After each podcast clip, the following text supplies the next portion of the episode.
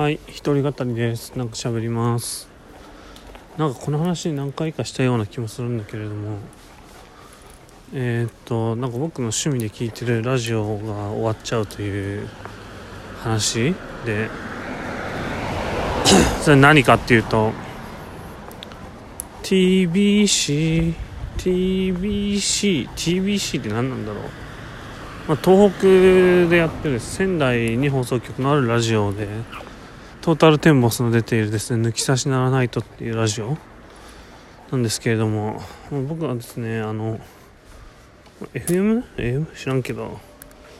あの、まあ、エリアの問題で何？リアルタイム放送を聞くにはですねラジコエリアフリーというのに入らなきゃいけなくてまあそれには入っておりませんのでリアルタイムで聞けないんですけどもえー、っとですねポッドキャストでですね。毎週多分フルではないんだけれどもまあ配信をしているんですよね。でそれをですねまあ毎週聞いていていやだから足掛け何年になるんだろうかという感じではあるんですけど多分タイにいる時からなんでもうかれこれ2012年の冬とか？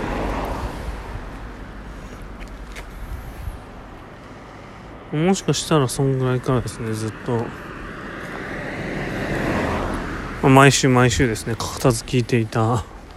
トータルテンボスのラジオが終わってしまうというですねまあ少し残念なニュースというか。ねそういう感じですね。うん。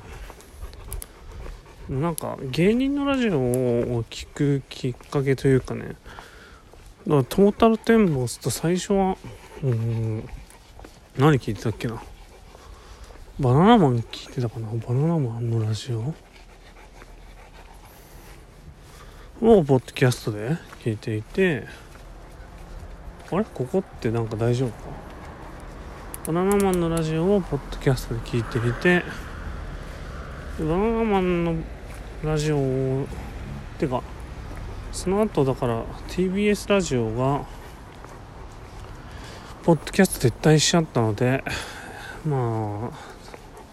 引き続きですねポッドキャストで聞いてたのはえっ、となんだ？トータルテンボスのラジオ。っていう感じでしたねずっと。それが終わっちゃうということでいや結構寂しいなっていう話。でこれはまあエラテンさんの話じゃないですけどねやっぱファンがですねいないと続けられないということでいつまでもあると思うななんとかかんとかみたいなね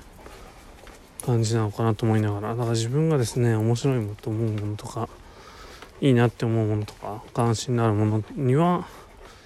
やっぱり、まあ、どんどんお金を使うとかまあラジオだったら多分何？